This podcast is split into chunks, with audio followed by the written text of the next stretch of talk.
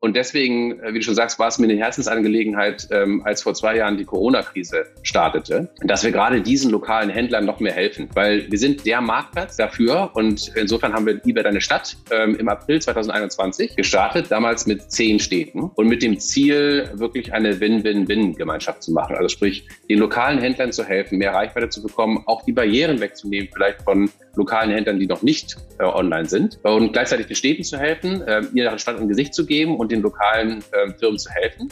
Äh, und gleichzeitig auch für uns, ehrlich gesagt, ist das dritte Win, äh, weil wir leben halt von diesen ja, einzigartigen Angeboten, die gerade von den kleinen Händlern kommen. Heute war Oliver Klink bei uns zu Gast an der Handelbar, äh, Deutschlandchef von eBay. Natürlich kamen wir nicht umhin, auch zu diskutieren, was der Krieg in der Ukraine mit uns macht als Menschen, aber dann eben auch äh, wie eBay erkennen kann, wie sich Suchen Kaufverhalten daraufhin ähm, verändert. Wir haben in die Vergangenheit geschaut, von 321 Mainz bis hin zu eBay, das seid ihr, hat sich ja sehr, sehr viel äh, verändert in den letzten Jahren bei eBay. Großer Schwerpunkt ähm, eBay, deine Stadt und weitere Aktivitäten, mit denen eBay den lokalen Einzelhandel fördert und versucht, auch kleinere Einzelhändler am Onlinehandel teilhaben zu lassen. Super spannend spannende Erkenntnisse. Ich hätte noch stundenlang weiter diskutieren können, aber hört selber rein.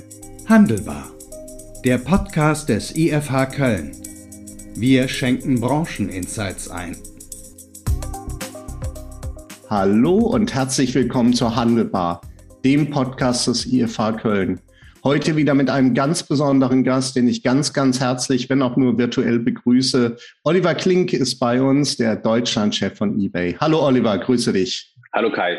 Zunächst mal, äh, wie geht's dir äh, persönlich und was sollte man unbedingt über dich wissen, was man nicht schon aus der Presse erfahren hat, um das Richtige einordnen zu können, was du uns dann gleich äh, dann erzählen wirst? Ja, wie du gerade schon eingangs gesagt hast in unserem kurzen Vorgespräch, man sieht, dass ich gerade im Urlaub war. Also insofern äh, geht es, bin ich ganz gut erholt und glaube, das braucht man auch in diesen Zeiten, die ja nicht ganz einfach sind. Ähm, also insofern, ja, äh, ich bin äh, bei eBay für die, die mich noch nicht kennen, äh, mittlerweile seit gut dreieinhalb Jahren ähm, und für das deutsche Geschäft zuständig. Ja, du hast es gerade eben schon angesprochen, Oliver. Äh, Erholung kann man diesen Zeiten äh, gut gebrauchen. Äh, ganz besondere Zeiten, während wir hier ähm, aufnehmen, äh, findet ein fürchterlicher Krieg in der Ukraine statt. Vielleicht äh, zum Eingang, inwieweit betrifft dich das nicht nur als Person, sondern inwieweit sind auch die Aktivitäten von eBay Deutschland äh, davon tangiert? Also als, als Person betrifft das, glaube ich, natürlich alle und insbesondere, wenn man schon etwas älter ist, äh, wie ich das bin, äh, dann hat man leider so ein bisschen Déjà-vu-Erlebnis zum Thema Kalter Krieg. Ähm, es betrifft die Medien. Ähm, ich glaube, wir alle merken, dass wir jetzt irgendwie von einer Krise, wo wir dachten, die endet jetzt irgendwann mal, ich spreche jetzt von der Corona-Krise, gleich in die nächste geschlittert sind äh, und die andere ist noch nicht mal zu Ende. Also insofern äh, betrifft uns das, betrifft auch ähm, die Kollegen bei eBay. Wir haben ja ein sehr internationales Setup. Insofern ähm, haben wir auch Mitarbeiter aus der Ukraine, die äh, auch Familie dort haben. Insofern betrifft uns das. Wie alle Firmen ähm, tun wir natürlich was, also neben Spenden. Äh, wir sehen, äh, wir haben auch verschiedene Aufrufe auch auf unserer Seite, wo man helfen kann. Wir sehen auch verändertes Käuferverhalten, sowohl praktisch nachdem die, äh, sag mal, dieser Krieg losgebrochen ist, haben wir natürlich gesehen, dass die Leute nachvollziehbarerweise was anderes im Kopf hatten, als jetzt irgendwo online shoppen zu gehen. Jetzt mittlerweile, sag mal, hat sich das ein bisschen erholt. Ähm, es gibt aber auch andere Kaufnachfragen. Also zum Beispiel,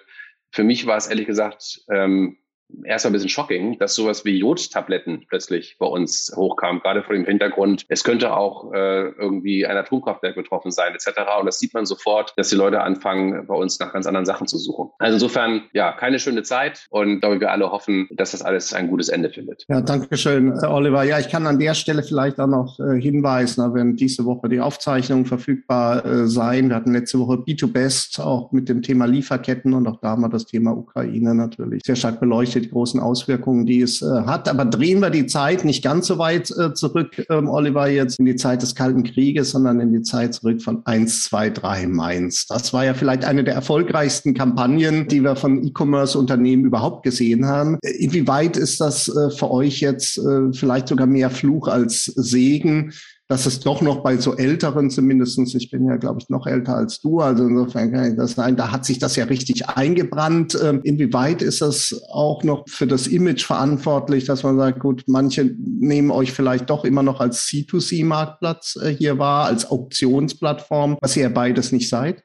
Ja, auch sind. Also wir sind keine reine Auktionsplattform. Ja. Das gibt's immer noch, ja. ähm, aber sag mal sehr, sehr geringer Anteil. Und ja, 321 Mainz war eine hervorragende Kampagne und ich sehe das als Fluch und Segen gleichzeitig. Das eine ist, fangen wir mit dem Segen an. Es hat natürlich dazu geführt, dass eBay überhaupt so eine starke Marke in Deutschland wurde die wir heute auch immer noch sind, ähm, mit einem sehr hohen Bekanntheitsgrad, einer sehr hohen äh, Kundschaftsanteil. Ungefähr jeder Dritte in Deutschland kauft bei eBay äh, oder verkauft bei eBay. Also insofern, äh, dazu hat das geführt, das ist definitiv der Segen. Ein bisschen Fluch ist dabei, weil natürlich, wie du schon sagst, ganz viele, gerade die, die noch nicht aktive Kunden bei uns sind ähm, oder sag mal, ein paar haben wir auch verloren manchmal oder waren, die wissen gar nicht, dass mittlerweile wir eine viel stärker in dem sogenannten B2C-Umfeld äh, unterwegs sind. Also da, wo gewerbliche Händlerinnen und Händler bei uns verkaufen an äh, private Kunden. Das macht ungefähr 80 Prozent von unserem heutigen Geschäftsmodell aus. Von dem Volumen, was wir in Deutschland drehen, ist insofern der deutlich höhere Anteil.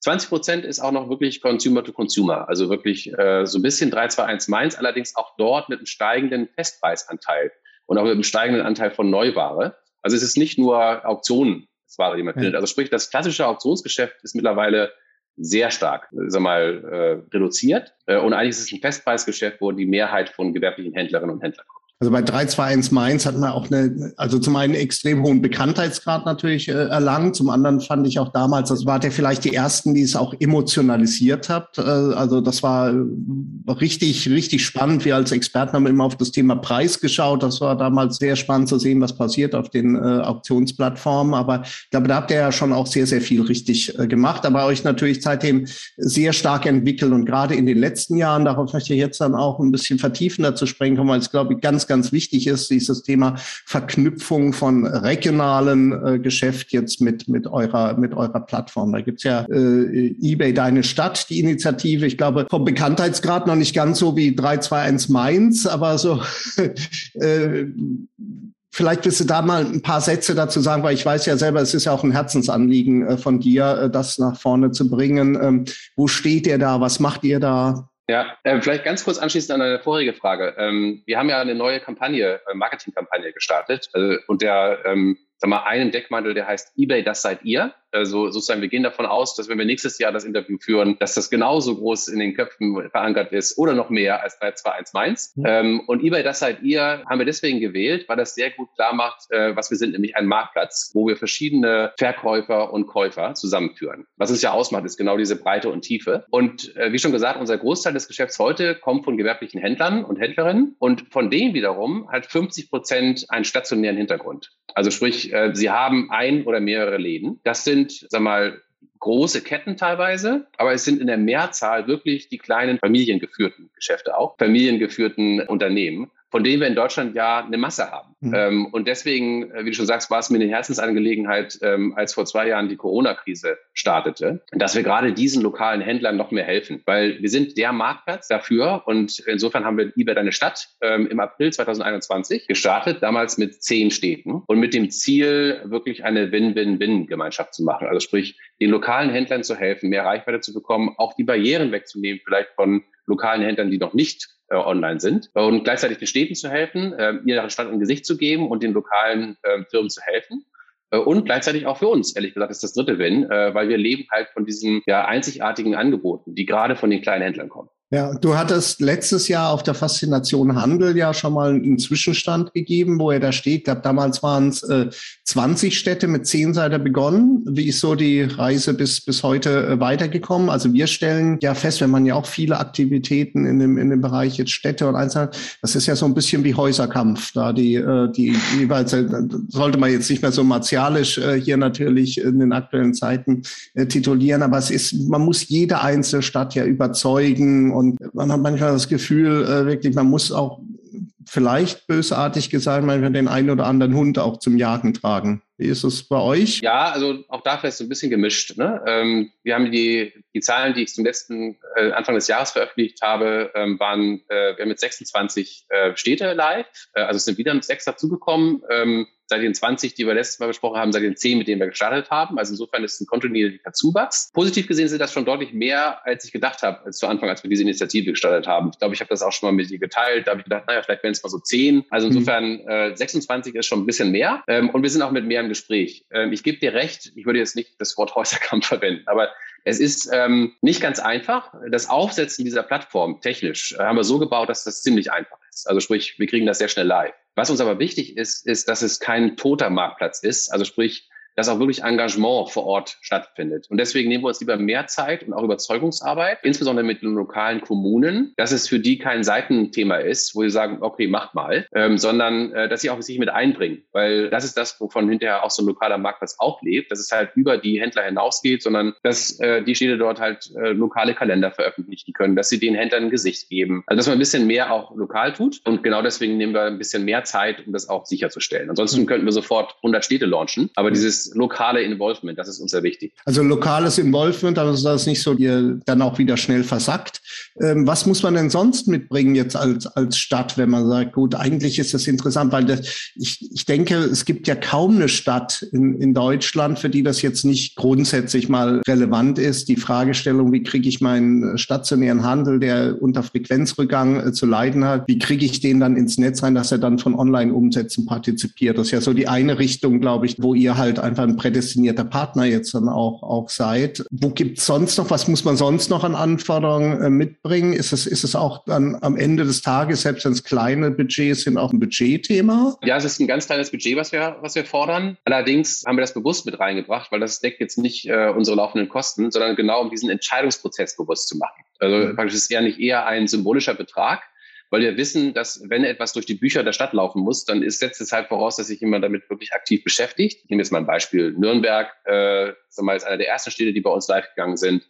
Ähm, und ich kümmere mich von der Nürnberger Stadt, Kommunenseite her davon, dass die Seite halt ähm, irgendwie lebt. Und äh, da geht es weniger um lokales Marketing, sondern wirklich um den Content lokal auch zu pflegen. Ähm, und wir sehen das halt auch, dass es auch großteils funktioniert. Wir haben verschiedene Awards auch schon vergeben ähm, und die allermeisten, nicht alle, aber die allermeisten, sagen wir, lokalen Stadtmarktplätze, die wir damit gestartet haben, da gibt es auch wirklich jemand, der sich darum kümmert, weiterhin auch nach dem Start aktiv dabei ist und auch natürlich die lokalen Kommunen dazu nutzt, um halt weitere Händler aufzurufen, äh, daran teilzunehmen. Spannend, ja. Äh, du hattest ja auch, äh, glaube ich, mit, mit meinem Geschäftsführerkollegen, mit dem Boris, ja auch euren Podcast hier dann auch gemacht. Wir haben ja auch den, das Thema Handelskümmerer hier bei der einen oder anderen Stadt versucht dann zu platzieren, weil ich glaube, genau daran krankt es, dass, dass du letztlich keine zentrale Person hast, die in, in vielen Fällen dann auch was voranbringen ähm, kann. Jetzt ist es ja so, glaube ich, die Erfahrung, ihr, ihr macht ja auch schon lange mit dem, mit diesem Thema. Ich glaube, eBay at Mönchengladbach weißt du besser als ich, ist wie alt diese Initiative ist. Ich glaube, wenn man so ein bisschen zusammenfasst, die Erkenntnisse von damals war es ja doch so, wenn ich es noch richtig äh, so in Erinnerung habe, der Weg, also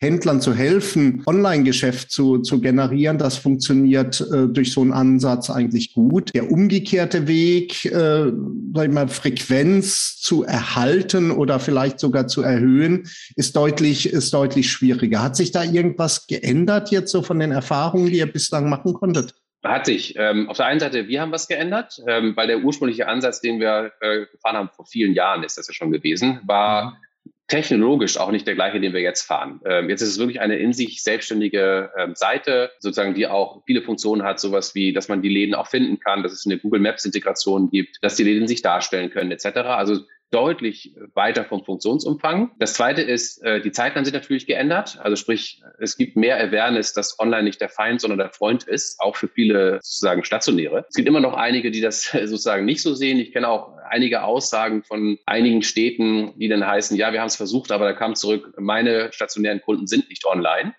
Fand ich äh, challenging. ähm, ja. Wissen, sag mal, wir reden jetzt ja nicht nur von Ebay-Kunden, sondern wir reden von allen Kunden, die so online sind. Äh, das ist, glaube ich, fast keinen stationären Laden gibt, finde ich überhaupt einen, der sagen kann, alle meine Kunden sind nicht online. Ähm, also insofern, da gibt es schon einen Gedankenwandel. Die Einstiegsbarrieren sind natürlich auch viel geringer geworden. Und äh, insofern äh, können wir auch jetzt schon verzeichnen, wir haben bei den zehn Städten, mit denen wir angefangen haben, hatten wir zu Anfang 5000 gewerbliche Händler. Äh, da sind jetzt 2000 dazugekommen. Und ich rede jetzt nicht von irgendwelchen Konsumenten, sondern wirklich von Firmen, also lokalen Händlern. Und die haben seit Beginn an 180 Millionen Euro Umsatz mit uns gemacht. Also insofern, das sind keine kleinen Zahlen. Und uns freut besonders, dass wir halt nicht nur geschafft haben, den bestehenden Händlern noch mehr Gesicht zu geben, sondern halt auch wirklich neue dazu zu gewinnen, ähm, die den Weg mit uns äh, in die Online-Welt gegangen sind. Also von fünf auf 2000 mehr, also auf 7000 Aktive jetzt. Das freut mich besonders. Ähm, und äh, als letztes kann ich jetzt noch nicht sagen, aber es gibt eine große Stadt, die sich jetzt auch äh, dazu bereit erklärt hat, mit uns diesen Marktplatz zu starten. Ähm, und alleine diese Stadt wird 5000, äh, wird mit 5000 Händlern starten. Also so viel, wie wir mit den ersten zehn zusammen hatten. Also es ist eine größere, deren Namen ich noch nicht sagen kann, aber ja. äh, kann man sich an der Hand abziehen, wer das sein kann. Insofern, das freut mich, weil das äh, zeigt halt, dass es da Resonanz gibt. Ja, Glückwunsch. Ähm, wahrscheinlich ist es ja auch so, Oliver, dass ihr ja häufig jetzt auch mit Städten spricht, die haben schon sowas. Also regionale Marktplätze ist ja ein Thema, ist ja so alt, äh, seit ich mich mit dem E-Commerce-Thema insgesamt beschäftige. Da gab es ja immer schon Ansätze und sie kranken ja aus meiner Sicht immer daran, dass so, so äh, nie richtig ähm, hier das Henne-Ei-Problem gelöst äh, gekriegt haben, nie richtig Traktion drauf bekommen haben, nie richtig ein attraktives Angebot und damit auch eine Attraktivität bei den Konsumenten hinbekommen haben. Arbeitet ihr da auch mit solchen lokalen Marktplatzkonzepten auch zusammen? Wir haben noch kein, mit keinem äh, einen Zusammenschluss gefunden. Äh, das hat nicht unbedingt damit zu tun, dass äh, alle Ideen da falsch sind oder schlecht sind, sondern meistens fehlt aus meiner Sicht die Skalierbarkeit. Also sprich, ganz viele haben tolle Ideen, aber wie viele Kunden sollen das denn hinterher nutzen? Und Kunden sind bei uns ja alle. Also es sind die Händler als auch die Verbraucher, die bei den Händlern kaufen. Und daran scheitert es an den Gründen. Äh, gibt auch tolle Ideen zum Thema lokale Logistik voranzutreiben. Ich werde wieder Gespräche führen in den nächsten Wochen dazu, auch mit einer größeren Stadt. Ähm, aber all das sozusagen muss halt dann auch wirklich in der Skalierung funktionieren, weil es bringt niemanden etwas, ähm, uns nicht, den Händlern nicht, allen Kunden nicht und auch diesen Partnern nicht. Wenn man sagt, super, ähm, aber jetzt haben wir irgendwie äh, zwei Stück äh, Absatz gemacht. Insofern, das ist so ein bisschen immer die Herausforderung. Und auch natürlich ähm, sicherzustellen, dass auch die Kunden wirklich das lokale Geschäft suchen. Ähm, sei es jetzt auf, der, auf den lokalen Seiten, ähm, also auf unseren lokalen Marktplätzen, die wir zusammen mit den Städten aufbauen, oder sei es auf unserer Seite, auf unserer eBay.de Seite, gibt es ja die Möglichkeit, die Suche lokal einzuschränken. Und da sehen wir halt auch weiterhin ein schleppendes Userverhalten, das wirklich zu nutzen. Ganz anders als zum Thema Nachhaltigkeit, was mittlerweile wirklich ähm, übergegangen ist, sagen wir, in das Käuferverhalten. Sehen wir da halt auch von der Verbraucherseite weiterhin Fragezeichen, weil man dann doch ganz gerne die Suche wieder ausweitet, um dann doch noch das Schnäppchen zu bekommen, was irgendwo anders in der Stadt äh, angeboten wird total spannend. Äh, vielleicht lass uns mal weggehen noch von, von euren konkreten äh, Aktivitäten noch generell mit dir als Experten äh, sprechen über das Thema äh, Plattformen oder Marktplätze. Würde man sagen, das ist ja prädestiniert jetzt für eBay. Auf der anderen Seite kommen ja jetzt auch neue Wettbewerber dann auch wieder dazu. Zalando äh, setzt ein Marktplatzkonzept äh, um. Können wir gleich vielleicht noch diskutieren, wie weit das Plattform ist oder was das dann auch unterscheidet. Lidl oder Kaufland mit ihrem Marktplatzmodell. Dann haben auch dein alter Arbeitgeber äh, Otto jetzt auch oder versucht sich zum Marktplatz zu entwickeln und wir haben natürlich Amazon, die mit dem Amazon äh, Marketplace. Jetzt, wie viele Plattformen kann es denn da aus deiner Sicht geben? Wie viele Marktplätze? Man hat ja das Gefühl, so jeder strebt eigentlich danach, ähm, aber es kann doch nur vergleichsweise wenige. Wahrscheinlich nicht nur einen, das hat es ja auch in der Vergangenheit nicht gegeben, aber doch nur relativ wenige geben. Oder wie siehst du da die Wettbewerbslandschaft? Ja, genau. Also praktisch ist, wie du schon richtig sagst, ich könnte die Liste jetzt fortführen mit ganz vielen anderen, die auch Marktplätze äh, kreieren. Ähm, und warum tun die das? Natürlich ist das Marktplatzgeschäftsmodell ein sehr zukunftsweisendes, weil es äh, das, wonach die Kunden am meisten suchen, nämlich Breite und Tiefe des Angebots, also eine mögliche höhere Vielfalt, sehr effizient abbilden kann. Und insofern, ja, es wird äh, eine limitierte Anzahl geben. Jetzt frage ich mich nicht nach der Zahl. Ähm, und mhm. äh, die Ansätze sind ja auch sehr unterschiedlich. Ähm, also sprich, meines Wissens jedenfalls von der Größe her sind wir der einzige, der ein reiner Marktplatz ist. Ähm, die meisten anderen betreten das Feld, äh, indem sie halt ein bestehendes Online-Retail-Geschäft haben, also sprich Ware selbst einkaufen und verkaufen und dann zusätzlich Marktplatz aufschalten. Das bedeutet äh, für den Kunden wie auch für den Händler da drauf, äh, dass er sich in irgendeiner Form immer mit einer gewissen Konkurrenz beschäftigen muss. Ähm, die zwischen dem eigenen Geschäft und dem Marktplatzgeschäft besteht, die die Firmen auch sehr unterschiedlich handeln. Ähm, und äh, das unterscheidet uns halt äh, sehr stark, weil wir ganz bewusst sagen, nein, wir werden kein eigenes Online-Retail-Geschäft aufbauen, keine eigene Ware führen, ähm, sondern halt wirklich als reiner Marktplatz agieren und damit auch nie in die Konkurrenz gehen ähm, zu unseren Händlern. Ja, das ist ja auch eine ganz klare Abgrenzung zum Amazon Marketplace. Markus Schöberl hatte ich hier auch äh, schon äh, zu Gast Ende letzten Jahres und äh, ist ja äh, für viele Händler, glaube ich, auch eine Motivation, sich intensiver mit euch äh, zu beschäftigen. Ähm, ich glaube, auch auf der Fläche ist es ja so, ihr verkauft keine eigene Ware, aber ihr habt ja immer wieder so Pop-up-Ansätze. Ähm, das finde ich, äh, finde ich ganz spannend. Ähm, weil es ja vielleicht auch zeigt, es gibt auch in einem, in einem digitalen Zeitalter noch Berechtigung für, für Flächen, vielleicht auch um eure Marke stärker ähm, erlebbar äh, zu machen. Und ähm, da stellt sich immer so die Frage, man, man hört immer viel jetzt über die Jahre hinweg von diesen Konzepten, aber das ist nichts, was man, äh, was man jetzt aus einer Ebay-Sicht skalieren würde, oder? Das sind einzelne Touchpoints, die man mal so als Pop-up aufbaut und dann bisschen lernt, bisschen Marke aufbaut oder ist da mehr dahinter? Ich fange erstmal mit dem Nein an. Äh, also sprich, wir sind ein reiner Online-Marktplatz und werden auch ein reiner Online-Marktplatz bleiben. Und wir haben keine eigene Ware und dazu, dass man halt, äh, sag mal, wirklich einen Pop-Up-Store macht, müsste man ja irgendwie Ware dorthin stellen. Also das ist das Nein. Das Ja ist, äh, wir haben schon zigtausende, allein in Deutschland, Pop-Up-Stores. Das sind alle unsere Händler mit lokaler Präsenz, die da unterwegs sind. Nicht alle, aber ein zunehmender Anteil davon hängen übrigens auch ein ähm, immer offen auf Ebay-Schild in ihre Schaufenster. Ähm, Gerade die, die, sag mal, sehr, sehr stark bei uns unterwegs sind, es sind auch sehr viele Händler, die nur auf Ebay verkaufen, ähm, die wir in Deutschland haben. Ähm, und insofern ist das eigentlich ganz spannend, weil da kann man sehr viel Ware sehen, die man halt, wenn der Laden geschlossen ist, bei uns auch findet. Oder halt die andere Brücke, die man halt bei uns auch in unserem äh, eBay äh, Deine Stadt-Coach äh, findet. Auch da machen wir ja visibel, welche Ware hat der Händler eigentlich und zeige aber auch, wo der Händler sitzt. Also dass praktisch der Kunde gegebenenfalls auch direkt zum Händler gehen kann, äh, gar nicht auf Ebay einkauft äh, in irgendeiner Form, sondern direkt dorthin gehen kann. Also wir verbinden da die Welten. Äh, insofern gibt es eine Menge Pop-up-Stores sozusagen und äh, das macht uns einfach aus. Insofern wir brauchen gar keine künstlichen Erfinden. Ja. Ähm, sondern wir haben sie schon. Äh, woran wir arbeiten zusammen in Partnerschaft mit unseren Händlern, ist schon mal die Visibilität nochmal zu erhöhen von dem, was sie anbieten, auch auf unserem Marktplatz. Wir verwenden jetzt mal einfach äh, aus Zeitgründen auch den Begriff Marktplatz mehr oder minder fast schon als Äquivalent zu, zur Plattform. Äh, so die älteste Form des Marktplatzes äh, haben wir ja so im Mittelalter vielleicht gesehen, wahrscheinlich sogar noch früher. Ähm, man könnte sich ja jetzt auch vorstellen, dass man sagt, gut, gerade so in der, in der Vorweihnachtszeit wäre das doch wunderbar, auch mal so eine Fläche unter eBay, kannst die Marke, kannst du dann eben diese Fläche dann auch für gewisse Produkte wieder zur Verfügung stellen. Du bleibst also bei deinem klassischen ähm, Ansatz, den du ja online äh, konsequent verfolgst und bringst den auch noch so ein bisschen auf die Fläche. Würdest du sagen, nee, dann lieber nicht, es verwässert äh, die Marke und ähm, dann komme ich ja sogar vielleicht sogar in Konkurrenz irgendwie mit Händlern äh, vor Ort? Konkurrenz mit Händlern vor Ort, die existiert für uns sozusagen nicht wirklich. Deswegen habe ich das ja. Beispiel genannt. Ne? Also wir ja. selbst, wir scheuen uns auch nicht davor, ähm, sag mal, auf unseren Seiten direkt die Adresse des Händlers einzugeben oder halt auch zu zeigen, da in der Nebenstraße findest du ihn. Du kannst also auch vorbeigehen und die Ware direkt dort abholen.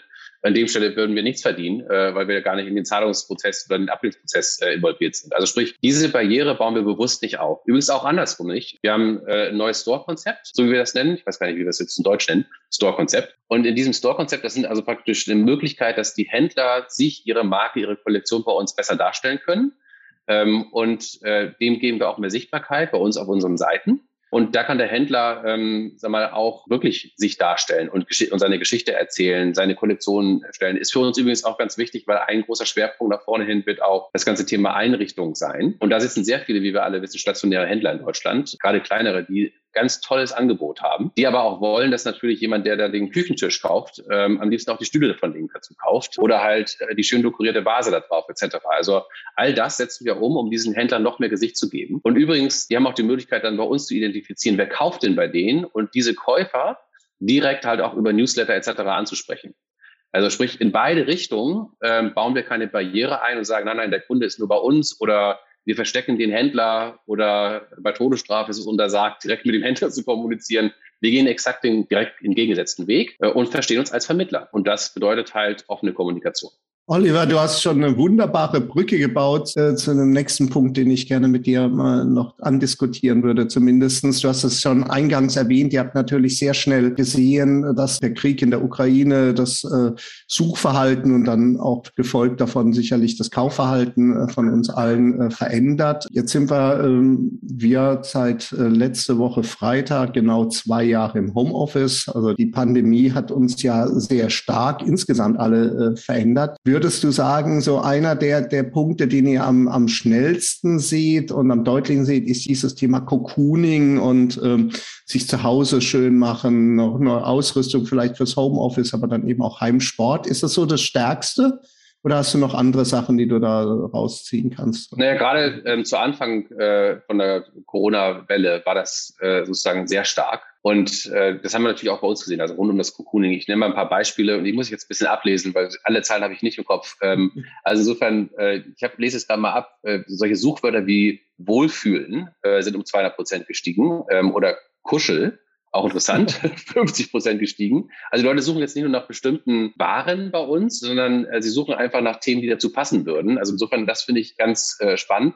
Aber auch ganz konkrete Themen wie Jogginganzüge, äh, sag mal, weil die Leute sich natürlich, wenn sie zu Hause bewegen, manchmal weiß man nicht, was unterhalb des Kopfes passiert, wie man in Zoom sieht. Hm. Ähm, und äh, sozusagen, die sind auch zum Beispiel Jogginganzüge 173 Prozent gestiegen. Und wenn natürlich zwei Trends zusammenkommen, wie zum Beispiel bei, bei Heimtechnik, die sind ja auch sehr stark im ganzen Bereich äh, Baumarkt, Do-it-yourself auch unterwegs. Und dort ist das ganze Thema Home-Lichtschalter äh, ja ein sehr stark getriebenes Thema. Das ist über 1000 Prozent bei uns gestiegen. Übrigens bei jeder Corona-Welle wieder ein bisschen anders. Also man kann nicht sagen, dass man davon ausgehen kann, okay, haben wir jetzt gelernt, also immer wenn eine Corona-Welle kommt, passiert das ähm, sondern es gibt äh, schon immer ganz unterschiedliche Trends. Also die meisten Leute haben sich mittlerweile natürlich mit Zoom-Technologie oder anderen Videokonferenztechnologien, wir sind jetzt gerade in Zoom, aber ähm, in anderen Videokonferenztechnologien eingedeckt und ihren PC und äh, ihre Kamera und so weiter gekauft. Also insofern eine App dann irgendwann auch ab. Viele Leute sind weiterhin im Garten unterwegs. Da sehen wir gerade halt einen ähm, riesen Boom natürlich, äh, gerade zu der Frühlingszeit, äh, dass die Leute auch da sagen, ich beschäftige mich damit einfach mein Heim schön zu machen, nicht nur drin, sondern auch draußen. Also es gibt eine Menge große Trends. Was noch dazu kommt, und dann höre ich auch mit meiner langen Antwort, ist äh, das ganze Thema Nachhaltigkeit, was mich auch sehr freut. Nachhaltigkeit hat ich glaube, jahrelang, zumindest im Kaufverhalten, ein Schattendasein gefristet. Geredet wurde immer schon viel drüber. Äh, ich glaube, seit 20, 30 Jahren mindestens. Ähm, aber es hat sich nicht unbedingt im Kaufverhalten niedergeschlagen. Das ändert sich jetzt. Äh, also sprich, ähm, auch solche Themen wie Fairtrade, 270 Prozent oder Recycelbar, 315 Prozent Steigerung äh, oder ressourcenschonend, 536 Prozent steigen oder was ich auch spannend finde, ohne Mikroplastik sozusagen hat sich auch um, ja, was ist das, 2500 Prozent hier gestiegen äh, oder klimaneutral. Also man sieht diese ganzen Begriffe, die in den Medien und in den Köpfen der Leute ähm, stattfinden, die geben sie auch bei uns ein um entsprechende Ware zu finden. Das funktioniert auch und gerade das Thema Nachhaltigkeit finde ich natürlich aus mehrerer Hinsicht äh, sehr spannend. Wir hatten ja auch zwei Podcasts hier mit dem Schwerpunkt zum Thema Nachhaltigkeit mit dem Axel Berger von Haniel, die ja da in nachhaltige äh, Geschäftsmodelle investieren inzwischen und mit der Dr. Daniela Büchel, hier von der Rewe Bereichsvorstand für das Thema Nachhaltigkeit, wo wir genau das feststellen, äh, was du, was du gesagt hast. Es geht eben weg von einem Thema, wir wollen gerne nachhaltig sein, hinzu, wir kaufen auch tatsächlich so ein. Also Nachhaltigkeit als entscheidender Punkt häufig jetzt in der Customer Journey. Das äh, ist ein Punkt, der mich auch persönlich äh, sehr, sehr freut. Äh, spannend natürlich auch, dass ihr mit harten Zahlen vieles so von dem belegen könnt, was wir ja auch bei Konsumentenbefragungen feststellen. Hatten zwölfmal jetzt bislang in der Pandemie, jetzt fährt er zum 13. Mal los in den Corona-Consumer-Check, wo wir genau das gesehen haben. Die Veränderungen sind von Welle zu Welle auch sehr, sehr unterschiedlich unterschiedlich. Ähm, jetzt fährt er gerade zum 13. Mal wieder los. Ähm, was würdest du jetzt von euren Zahlen äh, hier dann auch erwarten? Ähm, man sieht, ihr müsstet ja auch in der Lage sein, äh, so Entspannungsphasen wieder zu sehen. Oder wenn der Glaube zurückkehrt, das wird doch wieder so an der einen oder anderen Stelle so wie, äh, wie früher. Also Thema, äh, man geht jetzt, man greift doch in den Schrank, weil man wieder zurück muss äh, ins, ins Office und stellt fest, oh, die, der Anzug, der passt ja gar nicht mehr so. Das müsste ich ja bei euch ja dann auch feststellen, dass vielleicht auch solche Anfragen so nach Anzügen so wieder anziehen. Seht ihr da schon was oder ist da ja. noch zu viel, zu viel Unsicherheit? Also sieht man schon, äh, jetzt muss man auch fairerweise sagen, dass wir im Fashion-Bereich nicht ganz so groß aufgestellt sind wie andere Wettbewerber. Äh, machen auch sehr nennenswerte Umsätze und auch Handelsvolumen hinten dran, nicht? Aber wir sind nicht der erste Platz, wo jemand nach einem neuen Anzug sucht, äh, würde ich mal so sagen. Aber wir sehen praktisch auf unserem Niveau auch einen deutlichen Einstieg. Hm. Äh, was wir durchaus gesehen haben, ist, ähm, wir haben seit Mitte letzten Jahres ein sogenanntes Fashion Outlet äh, gestartet ähm, mit einer riesen Anzahl namhafter Marken auch, die dort mit uns in die Partnerschaft gehen, ähm, um halt ähm, Überbestandsware, Retourenware und das, was man halt auch im, ähm, im Fashion Outlet findet, dort ähm, zu verkaufen. Äh, da sehen wir einen deutlichen Anstieg, ähm, auch nach, gerade praktisch, wo man merkt, dass die Leute wieder aus dem Haus rausgehen äh, und sagen, ich muss mich irgendwie wieder neu einkleiden. Nicht jeder äh, sozusagen ist ja davon getrieben, dass sich der Körper verändert hat, Kai, sondern ganz viele davon äh, einfach davon, dass es einfach eine schöne Gelegenheit ist, äh, mal wieder unter Leute zu kommen und dass man natürlich das auch nutzt, um zu sagen, so, jetzt möchte ich mal gerne ein neues Kleid haben oder äh, neue Sneaker oder etc. etc. Also das sind so Themen, äh, die wir auch deutlich bei uns in den Suchtrends sehen. Ja, Wir beide sind ja erfreulicherweise von diesen körperlichen Veränderungen auch nicht betroffen. Aber natürlich, du kennst die Branche auch gut, da sind ja auch schnelle Zyklen äh, hier drin. Wenn man dann zurückschaut, ein drei Jahre alter Anzug sieht halt auch vielleicht nicht mehr so aus, dass man jetzt unbedingt noch äh, meint, einen großen Eindruck damit dann äh, schinden zu können. Aber das, was ihr seht, also hochspannend, äh, müssen wir uns äh, auch die nächsten Monate äh, drüber austauschen, was man ja, glaube ich, schon feststellen muss, man hat ja doch das Gefühl, zwei Schritte vor, einer zurück. Äh, es sind ja doch immer noch Zeiten von einer, von einer hohen Unsicherheit hier auch bei den, bei den Konsumenten. Und da kommen natürlich die äußeren äh, Einflüsse jetzt, wo wir sagen, gut, das Geld könnte gegebenenfalls auch knapper äh, werden. Preissteigerungen, die wir hier dann auch sehen, wird ja sicherlich dafür sorgen, dass wir in den nächsten Monaten äh, Konsum deutlich zielgerichteter dann auch noch wieder sehen, während als es vielleicht in anderen Zeiten der Fall ist. Aber es ist ja auch äh, vielleicht noch den Aspekt aufgreifen, für euch jetzt eine größere Herausforderung jetzt geworden in der Pandemie. Wir haben alle jetzt äh, uns die letzten, glaube ich, auch darauf eingestellt. Online kann man viele Sachen kaufen, kann man quasi alles einkaufen. Es funktioniert auch noch sehr gut. Wir sehen in unseren Befragungen auch sehr hohe Zufriedenheitswerte insgesamt, gerade auch bei denen, die jetzt erste Produktkategorien online gekauft haben, die sie vorher gar nicht gekauft hatten. Ähm, das wird ja dann, heißt ja auch für euch als, als Plattform, dass ihr mit einer, mit einer noch höheren Exzellenz dann äh, funktionieren müsst, als das vorher schon der Fall war, oder? Äh, definitiv. Ähm, das ist ein Thema, was äh, sich genau wie alle Themen nochmal beschleunigt hat äh, durch, durch die Corona-Pandemie. Ähm, und äh, wir haben auch schon vor Corona ja angefangen, wie du weißt, äh, da bestimmte Maßnahmen zu ergreifen, die wir auch weiterhin weiter umsetzen.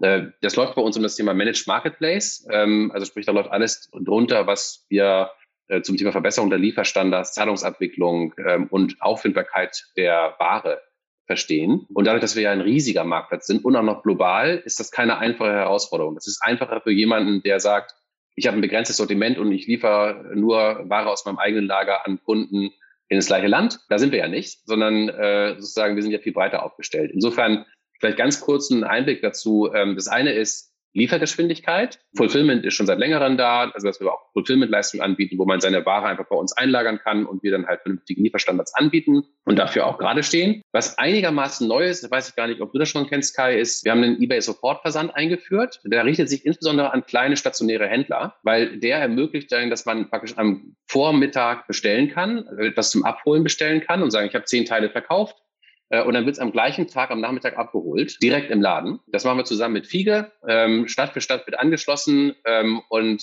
äh, ermöglicht halt genau ein ganz einfaches Online-Geschäft zu starten mit guten Retail-Standards, ähm, ohne dass man sich zu Anfang gleich damit beschäftigen muss, ein Lager anzumieten oder mhm. den Laden zu verlassen, was ja viele gar nicht können. Also sprich, wir sind kontinuierlich dabei, unsere Serviceangebote für unsere Händler zu erweitern, damit sie halt auch in diesem Wettbewerbsumfeld, der nicht nur über die Ware geht, sondern auch über Liefergeschwindigkeit gut bestehen können. Ich glaube, ein extrem spannender Punkt, an dem er ansetzt, weil wenn, wenn wir uns anschauen, was macht denn eine Kaufentscheidung aus, dann ist am Ende des Tages ja in vielen Fällen Verfügbarkeit und Geschwindigkeit. Und ich glaube, auch da ist unser Anspruchsniveau äh, natürlich enorm gestiegen und wahrscheinlich nochmal beschleunigt gestiegen in den letzten, in den letzten äh, zwei Jahren. Wir müssen leider schon so äh, auf die äh, Schlussetappe äh, gemeinsam hier gehen. Oliver, ich glaube, äh, ich erspare dir mal die Frage, wie du dieses Jahr hier einschätzt, weil wir da einfach noch zu viele Unbekannte dann auch in der Gleichung äh, hier drin haben.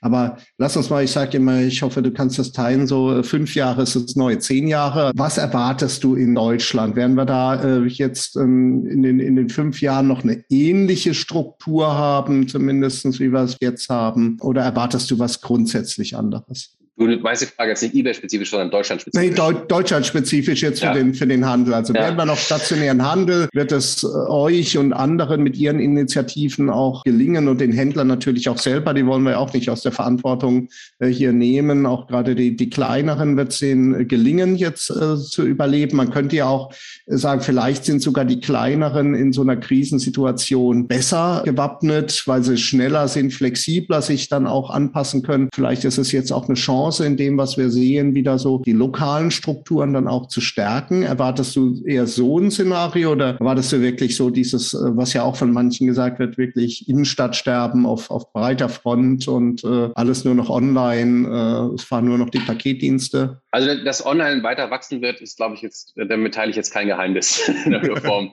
ähm, was ich nicht sagen kann, wie hoch ist der Online-Share, ähm, sozusagen in fünf Jahren? Da gibt es andere Weisen, die das auch schon versuchen zu forecasten, aber äh, Corona hat da nochmal für eine Beschleunigung äh, gesorgt. Ähm, zu den Innenstädten, das ist eine Challenge, ähm, sozusagen, die auch ja du ähm, sehr stark auch immer rausgearbeitet hast. Gerade für die Jüngeren, sag mal, die man wieder zurückgewinnen will in die Innenstädte, ist mehr nötig, als zu sagen, so, jetzt machen wir unsere Laden wieder auf, kommen doch mal vorbei und wir machen auch tolle Beratungsleistungen vor Ort. Das muss man weiterhin tun, aber ich glaube, die Innenstädte müssen grundsätzlich attraktiver werden, moderner werden, online und offline äh, verbinden, ähm, die Möglichkeit bieten, und da rede ich jetzt nicht nur von Ware kaufen, dass man halt wirklich, äh, sag mal, das als Erlebnis sozusagen ja, Area äh, sieht und online und offline verbindet. Da gibt es viel zu tun für die Händler, für die Städten und Kommunen äh, daran zu arbeiten. Da gibt es ja auch viele Initiativen dazu. Und ich glaube, das wird wichtig sein, damit äh, praktisch eine Innenstadt weiterhin äh, belebt ist. Und wir hatten ja auch schon vor Corona, ehrlich gesagt, ein Innenstadtsterben. Auch getrieben dadurch, dass die großen Ketten auch Schwierigkeiten hatten oder haben. Und äh, ich kann das auch von eigenen Innenstädten sehen. Es wird einfach unattraktiv, wenn man in eine leere Straße reinrennt, wo dann am besten noch ein leeres Gebäude steht. Und vielleicht das letzte Thema noch. Ich glaube, auch für die Händler wird es wichtig, sich zu überlegen, was ist denn der USP? Also ich glaube, die meisten Händler sind durchaus da ja schon und zu sagen, es bringt mir nichts, wenn ich sage, ich biete das gleiche an wie die große Kette oder was ich auch online äh, einfach super finde, sondern wir kennen sehr viele Händler, die gerade bei uns verkaufen, die wirklich interessantes, einzigartiges äh, Angebot äh, voranstellen. Das sind viele Themen. Marken aus dem Ausland, selbst importierte Marken, sag mal, neue Zusammenstellung, neue Kuratierung. Oder als Beispiel, was ich ganz toll finde, es gibt auch immer mehr ähm, Firmen, die sich auch wieder aufbereiten von Ware konzentrieren und das auch nicht nur online bei uns verkaufen, das ist bei uns ja sehr stark, wie du weißt, sondern ähm, auch Läden dazu machen, äh, wo sie sagen, ich habe Designermöbel, die kaufe ich auf ähm, und stelle sie bei mir ein und stelle sie aus und verkaufe sie entweder offline oder auch online. Also insofern, das sind ganz neue Geschäftsmodelle, die dort entstehen und die ich super interessant finde. Ja, also allein darüber äh, könnte man jetzt schon wieder einen eigenen Podcast äh, machen von den vielen Perspektiven, die du zum Schluss aufgemacht hast, Oliver. Aber ich muss es leider mit einer Abschlussfrage jetzt dann auch noch bewenden lassen. Also jetzt haben wir fünf Jahre für, für, für den Einzelhandel hier gesehen. Wo wird eBay dann stehen? Also äh, als Ende der 90er Jahre, als ich mich äh, begann mit dem Thema zu beschäftigen, habe ich gesagt, eBay, das ist das Erfolgsmodell. Da hat jeder nur über eBay äh, gesprochen. Amazon war noch gar nicht da in Deutschland. Jetzt muss man ja fairerweise sagen, natürlich hat Amazon dann in den letzten äh, Jahren euch da ganz schön auch, äh, auch Butter vom Brot äh, genommen. Siehst du da jetzt vielleicht auch mit dieser Entwicklung Partner des mittelständischen äh, Facheinzelhandels zu sein, auch eine Chance für euch, äh, das so ein bisschen ja, rumzudrehen. Ja, du kennst ja meinen Spruch, stärke deine Stärken ähm, und äh, lauf nicht den anderen hinterher. Müssen wir nicht, sollten wir nicht tun. Ähm, und insofern werden wir uns auch die nächsten fünf Jahre sehr, sehr voraussichtlich genau darauf konzentrieren. Nicht nur in Deutschland, sondern auch global. Also sprich, dort hinein zu investieren, da äh, Präsenz zu sein, wo es wirklich unique eBay ist. Ähm, und das tun wir ja bereits schon, ähm, indem wir anfangen, weitere Produktentwicklung, weiter in Marketing zu investieren, weiter in auch lokale Ressourcen zu investieren, um genau diese Themen voranzutreiben, wo wir einfach stark sind. Ich hatte eins schon genannt, äh, das Thema, was wir unter Restore in Deutschland vermarkten, also Wiederaufbau der Ware von professionellen Händlern. Da sind wir riesig, da sind wir noch größer geworden ähm, und die Kunden sind auch sehr zufrieden damit und wir bauen auch weiter an weiteren Produkt, also Technologievoraussetzungen, um sowohl das Verkaufen als auch Kaufen einfacher zu gestalten. Bei uns, ähm, das ist so ein schönes Beispiel, dann diese wunderschönen äh, Themen Autoteile und Zubehör. Ähm, ein sehr spannender Markt, äh, der extrem groß ist, auch im extrem Wandel ist. Ähm, und auch dort investieren wir sehr stark weiter hinein. Und, und, und. Also ich könnte noch eine lange Liste, die würde jetzt unseren Rahmen springen. Aber der Kontext dahin, wir werden uns auf das fokussieren, wo wir sagen, da sind wir schon stark, äh, da haben wir wirklich eine einzigartige Ausgangsposition durch unser Businessmodell, durch unsere Händler und Verkäufer, ähm, ein einziges Angebot äh, zu präsentieren. Und da werden wir weiter investieren und darüber auch überwachsen. Und das werden immer mehr Bereiche sein, die einfach einen viel höheren Anteil dann von unserem Gesamtgeschäft äh, machen. Wir sind vor einem guten Jahr damit gestartet, sehr erfolgreich, weil wir sehen wirklich äh, sozusagen äh, aus Pflanzen schon Bäume werden dort. Jetzt müssen wir noch den Wald dazu hinkriegen. Insofern werden wir immer mehr dazuschalten, ähm, um einfach wirklich ein umfassendes Wachstum sicherzustellen.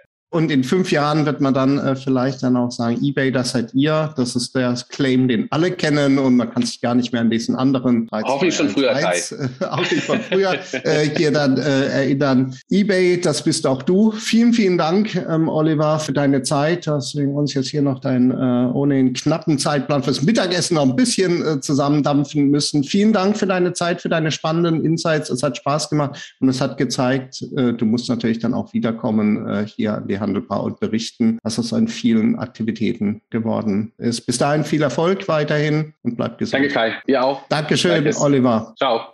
Das war die heutige Handelbar mit Oliver Klink, Deutschlandchef von eBay. Mit ihm haben wir uns die Entwicklung von eBay der letzten Jahre angeschaut. Von 321 Mainz bis hin zu eBay, das seid ihr. Von einer Auktionsplattform für Endkunden C2C hin zu einer umfassenden Plattform, auf der gerade lokale Einzelhändler ihre Chancen haben, am Onlinehandel zu partizipieren. Und in 14 Tagen begrüßen wir an gleicher Stelle Andrea Euenhain. Sie ist im Vorstand der Metro AG zuständig für das spannende Thema Personal. Da freue ich mich auch schon riesig drauf. Für heute sage ich Tschüss aus Köln, bleibt gesund, erfolgreich und zuversichtlich.